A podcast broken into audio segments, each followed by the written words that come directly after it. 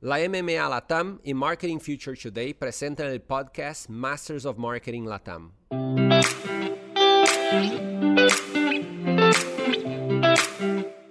Hola, soy Rocío Bravo, soy responsable de contenido para MMA Hispanic Latam. Estamos en un nuevo episodio de Masters of Marketing, nuestro podcast. Me acompaña hoy Carolina Del eh, como co-host para, para conversar un poquito con Maco Estebanés, director de marketing para Godrej Latinoamérica. Vamos a hablar de un montón de cosas seguramente, pero vamos a hacer bastante hincapié en lo que tiene que ver con el propósito de la compañía, ¿no? Para, para entender un poco cómo ese propósito forma parte del ADN del negocio y cómo propósito, negocio eh, empiezan a, jugar en paralelo de alguna manera y, y, deja de ser algo cursivo, por así decirlo, y pasa a ser efectivamente parte, de, de la operación. Les agradezco a las dos. Eh, me gustaría, me gustaría, Maco, empezar por eso, ¿no? Eh, ustedes tienen como, como propósito esta idea de democratizar la belleza, ¿no? Ese es como funciona eh, como el, la guía ah, que sigue la compañía. ¿Qué significa eso en, en la práctica, no? Bueno, es súper interesante y es algo de lo que realmente me convocó cuando, cuando entré a trabajar en la compañía. Democratizar la belleza significa llevar la belleza a la mayor cantidad de personas posibles. Y mm, a mí, ¿por qué particularmente me gustó? Porque habiendo trabajado durante mucho tiempo en, lo que es alimentos y pensando muchas veces en la base de la pirámide, en la gente con menos recursos, uno siempre piensa en las necesidades básicas como alimento, abrigo, techo. Y la verdad que poder a través de una compañía, a través de los productos, ofrecer eh, cuestiones en lo que sería la pirámide de Maslow están más relacionados con las emociones, con em, la seguridad en uno mismo, la autoestima, poder brindar ese tipo de cosas a ese grupo de gente que en general sufre bastante en su día a día, no la pasa bien, es algo maravilloso. Y es algo súper lindo porque realmente se da, como vos decís, se lleva a la práctica a través de, la accesibilidad de los productos.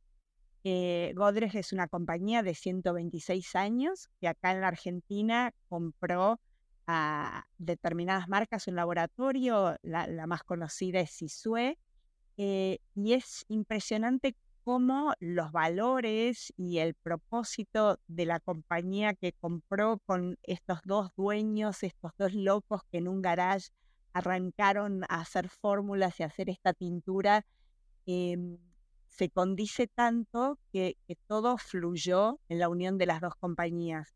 Y hoy se ve en, reflejado en la calle, en los productos y en la accesibilidad. Cuando hablas de accesibilidad como un concepto de una manera muy protagónico también, eh, y lo ponen en el centro justamente de ese propósito, ¿a qué accesibilidad se refieren? Digo, estamos como muy acostumbrados a hablar de conceptos diversidad, inclusión, accesibilidad, equidad. Digo, ¿qué es acá la accesibilidad para Godre? Bueno, la accesibilidad partimos de las cuestiones básicas distribución, precio, que esté disponible en la mayor cantidad de lugares posibles y que esté a un precio accesible, valga la redundancia, pero nosotros vamos un pasito más allá. Esas cosas las tenemos eh, y, las tenemos por el tipo de producto y justamente cómo permea y llega y uno puede encontrarse ese sobrecito de Isue en un kiosco, en La Quiaca, hasta en un supermercado de acá de, Recoleta.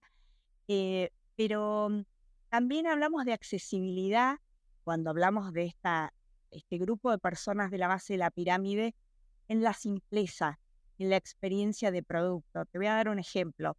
Estamos por relanzar una de nuestras marcas de cuidado personal, eh, la marca Villeneuve, y partimos de la base que Villeneuve es imposible de pronunciar.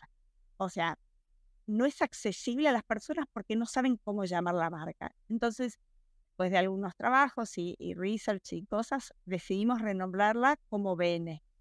Entonces, partiendo de eso tan básico como poder hacer accesible a que la gente la pueda nombrar BN y no Villeneuve, que era dificilísimo. Después, eh, desde lo que son los productos, el, por ejemplo, en una rutina de cuidado, no tener 500 pasos, sino que un producto haga todo el trabajo, que sea simple. Vos tenés la humectación a través de un producto y ese mismo producto tiene ingredientes naturales que son entendibles, aceite de coco, palta y no cosas químicas raras con nombres estrambóticos. Todas esas eh, variables hacen a la accesibilidad, a que la gente la pueda entender, que se pueda acercar eh, este, que lo, y que tenga, digamos, la posibilidad de acceder a este tipo de productos que le resuelven un montón de cuestiones. Claro, te aprovecho también un poco para que compartas tu mirada sobre esto, ¿no? Esto que yo decía que de alguna manera es una diversidad vista desde otro lado, eh, con el foco puesto en la accesibilidad en este caso, pero también con el foco en el negocio. ¿Cuál es un poco tu, tu mirada sobre una estrategia que pone el foco ahí, que ve la diversidad desde otro lado? No, me parece alucinante el caso porque mm, generalmente cuando hablamos de propósito, cuando las compañías hicieron el catch-up para tener un propósito, una causa, un lugar en el mundo y un punto de vista, eh, primero lo hicieron con, bueno, apoyando causas externas, después empezaron a vincularlo más al negocio, con, con campañas que daban resultados en el negocio, yendo un poquito más allá, lanzando un producto como flagship que diera resultados en el negocio, o, o una innovación, o una extensión de línea, pero lo que me encanta de tu ejemplo es que digamos, la diversidad, la inclusión, la accesibilidad, están en el modelo de negocio. Eh, no hay nada que se pueda escapar de eso, ¿no?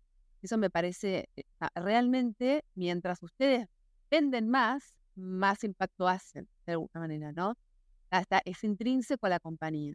Y es intrínseco a nuestra manera de hacer negocios. Claro. No podemos concebirla de otra manera. Por eso es tan importante que, digamos, toda la compañía, no solo el marketing, si bien dentro de marketing como, como líderes, eh, la voz del consumidor adentro de la empresa y de cuáles son sus, sus puntos de dolor, sus pain points, somos los que traemos eso, pero toda la empresa tiene que estar pensando en cómo en cada punto del producto, de, de, la distribución, en todo, no se puede escapar nada porque hace parte al modelo de negocio.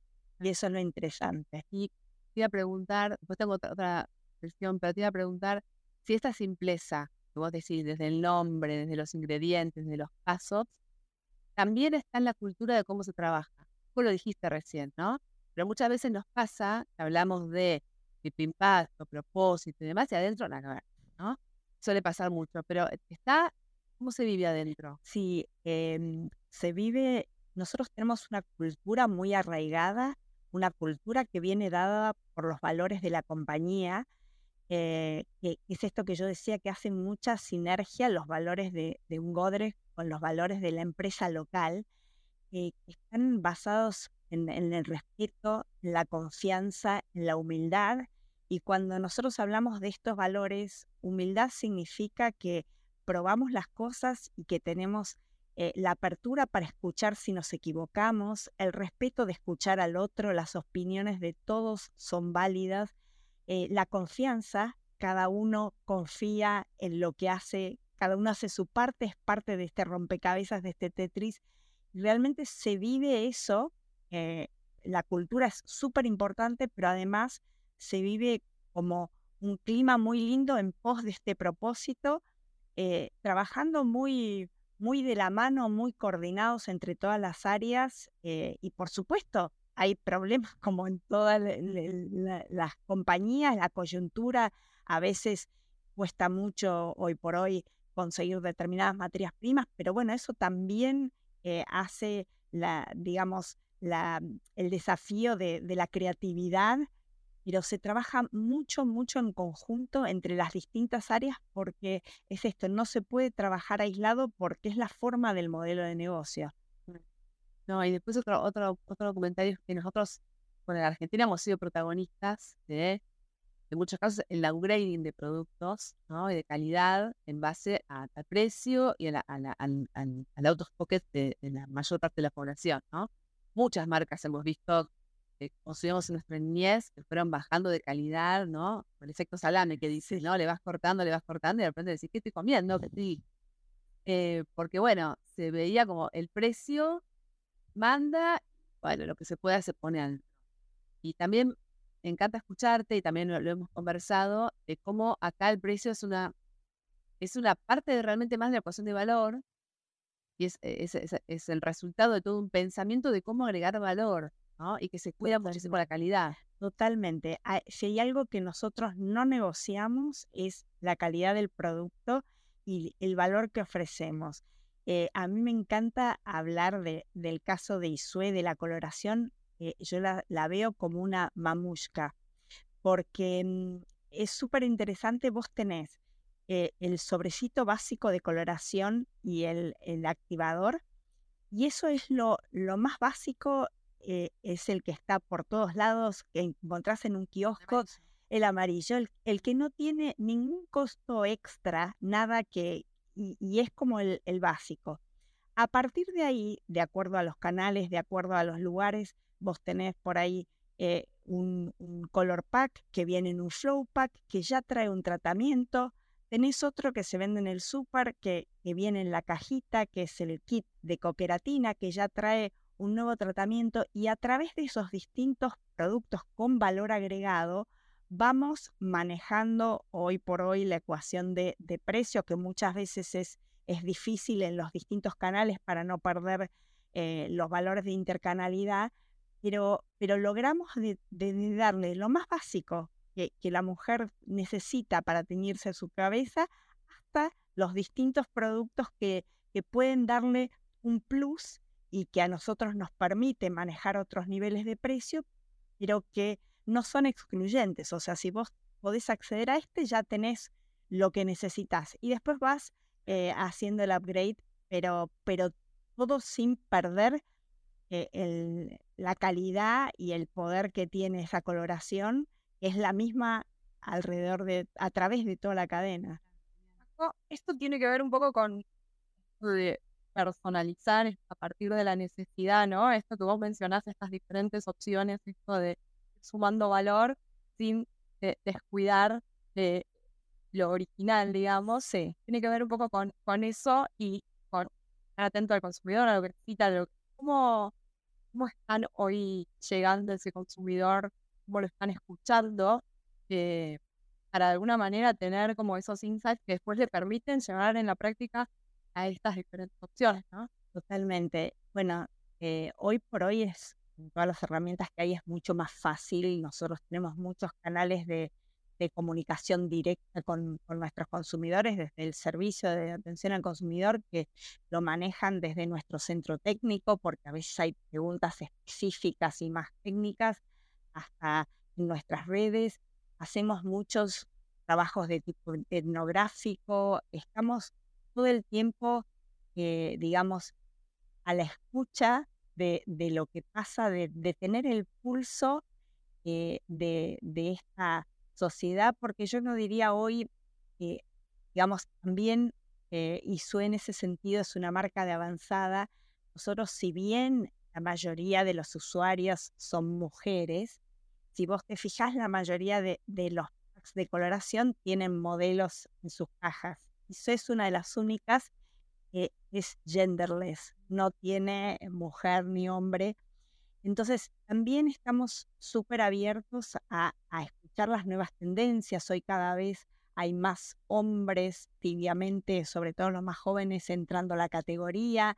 Digamos, estamos como muy atentos al, ritmo y a lo que pasa eh, para poder aprovecharlo y a su vez darle una respuesta a las necesidades de, la población.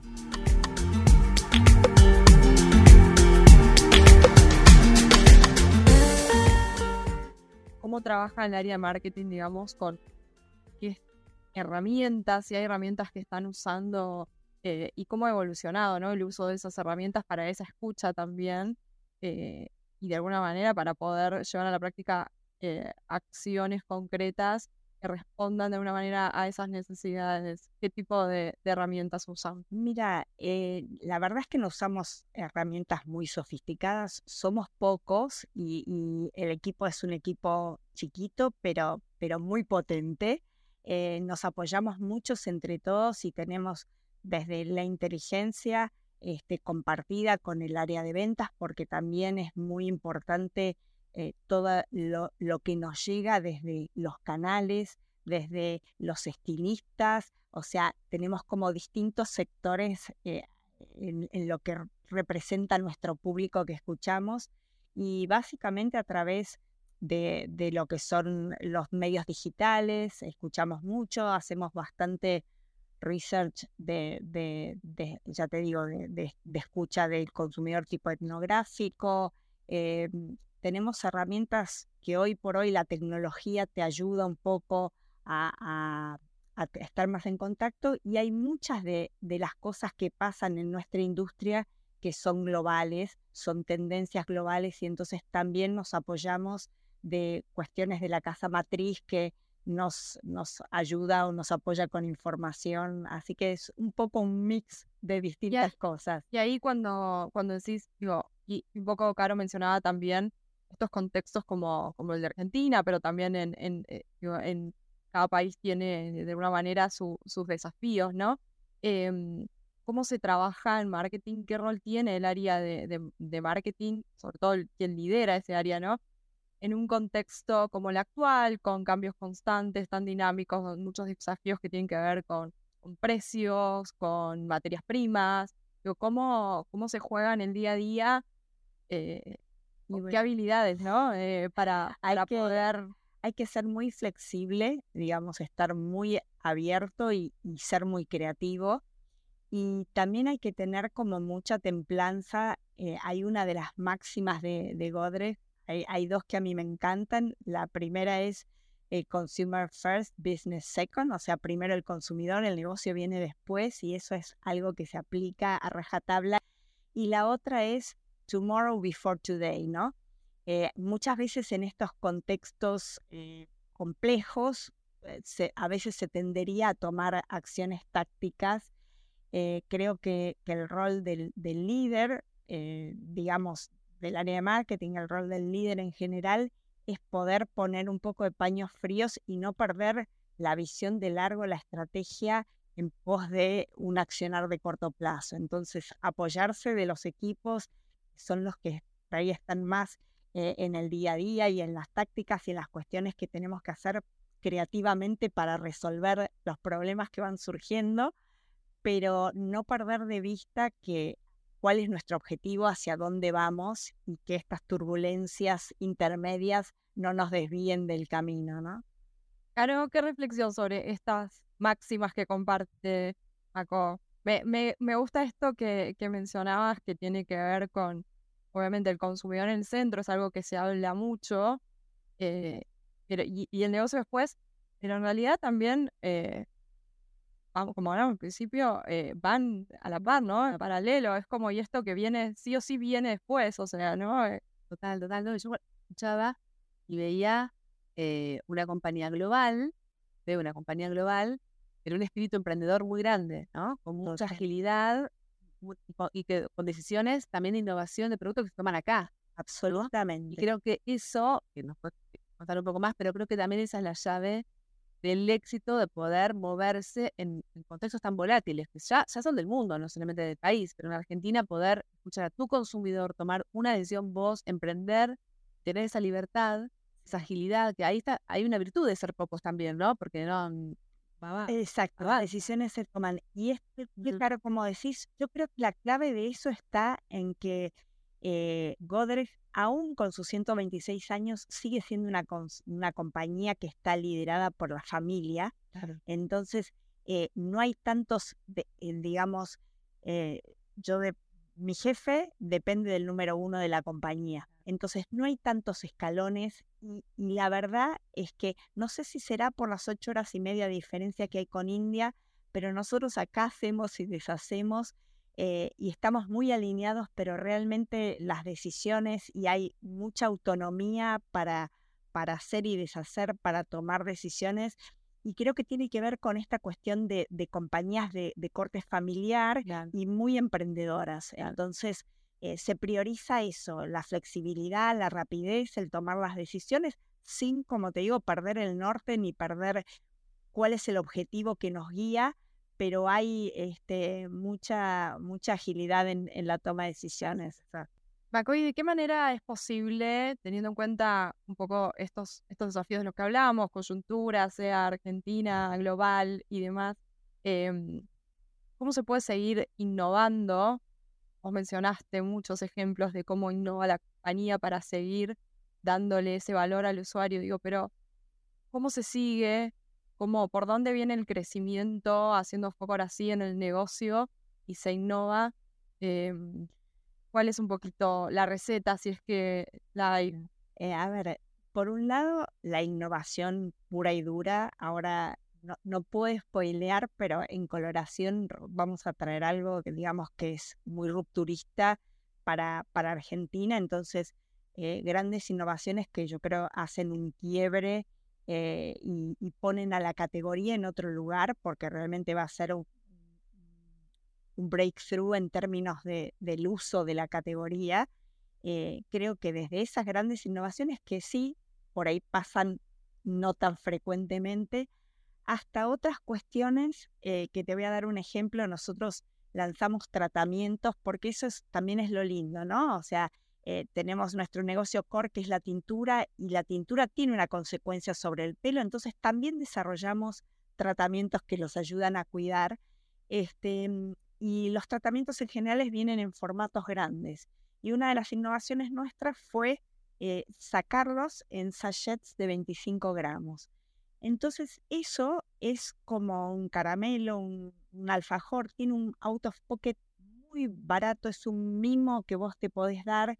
Eh, hoy por hoy la estamos rompiendo en, la, zona de impulso porque es como un caramelo, es un mimo eh, y que, cuya innovación viene a través de un formato. El, hacer el mismo producto en un sallecito de 25 gramos, que es una única dosis de uso, a un precio muy accesible. Eh, entonces, hay, es esto, la innovación viene desde distintos lugares. Y una cosa que me olvidé de mencionar, que, que es muy lindo de este tema de la democratización, en nuestro core es la tintura. Y sin embargo, en toda la línea de tratamientos nosotros tenemos uno que es el de canas fabulosas, porque realmente apoyamos a todas las personas, sea cual sea la, decisión, y si te querés dejar las canas, también te damos un producto que hace que tus canas no se amarillenten.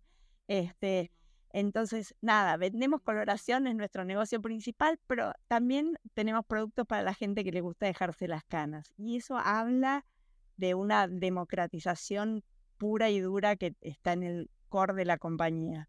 Interesante también cuando hablamos de inclusión y diversidad, cómo es realmente salir de lo que nos parece que significa la diversidad, ¿viste? Que son cuerpos, que son tonos de color de piel, tiene que ver con decisiones, ¿no? Con cosas, con, con, con diverso económico, con, con otros valores, ¿no? Exacto este, más profundo y, menos estereotipado. Exacto, con respetar eh, la, las diferencias que existen naturalmente entre todos los individuos, ¿no? Y tratar de abarcar eh, los gustos de la mayor cantidad de gente posible. Y ahí me tomo esto que dice Caro y como para cerrar, esto de decisiones, ¿no? Poder eh, tener la decisión de, llevar a cabo determinadas políticas al interior de una compañía, de determinadas prácticas, de innovar en determinadas cosas que permitan esa accesibilidad. Eh, ¿Qué rol, volviendo un poco al líder, eh, cómo tiene que ser ese líder para que estas decisiones y estas políticas y estas innovaciones efectivamente sean posibles? Bueno, a ver, yo creo en, en un liderazgo participativo, en un liderazgo muy abierto, como te comentaba antes, eh, hay mucha apertura de la gente a que, a que participe y, hay mucha democracia interna también, todos tienen voz y voto. Por supuesto, de nuevo hay determinados objetivos y cuestiones eh, que desde lo que es el, equipo de liderazgo de la compañía se definen y se ponen como norte, pero dentro de ese marco las decisiones se toman eh, en conjunto y, surgen de, las ideas que pueden provenir de cualquiera de las personas y de los sectores. Eh, con lo cual es algo muy, muy interesante como, como modelo de trabajo porque es esto, hay hay un marco, hay un objetivo y dentro de ese objetivo eh, todo lo que aporte a eso contribuye y las decisiones son muy fáciles porque somos un equipo bastante eh, compacto y chico, entonces eh, nada, si estamos todos convencidos, vamos adelante. Claro, ¿alguna reflexión final como para sumar esto? y No, me, encanta, la pregunta antes, la coherencia. Creo que es súper importante para que, para que el pensamiento sea, vaya la realidad y vaya los resultados, ¿no? Coherencia entre lo que querés lograr, este, este impacto, este propósito, entre el producto que comercializás y, entre la, y con la cultura interna, ¿no? cómo se vive. Que a veces falla en alguno de esos lugares. Quizás el producto con el propósito va bien, pero como te decía, ante los empleados están en otra realidad, choca con lo que están vendiendo. Bueno, en, en Godrej eh, siento esa, esa coherencia que permite que, bueno, que, que, que se pueda también hacer un catch up con el mercado rápido, ¿no? Y puedan dar respuesta a las necesidades de la gente. Sí, y creo que cuando se da esa coherencia es cuando, eh, digamos, las cosas suceden, que tenemos una marca líder en coloración, o sea, es la más elegida por, por las argentinas, eh, tenemos un negocio que es rentable y es sustentable, vamos creciendo, digamos, se dan las cosas porque todo esto acompaña y es coherente entre sí. Totalmente. Porque el consumidor lo percibe también, ¿no? Eh, eh, trasciende de alguna manera. Agradezco mucho, gracias por, por haber sido parte de este, de este nuevo episodio de Masters Marketing. Gracias, Caro, como siempre, por acompañarnos también. Gracias, Audi, por recibirnos en este lugar, eh, como cada vez que, hacemos nuestros podcasts también. Es un placer estar acá.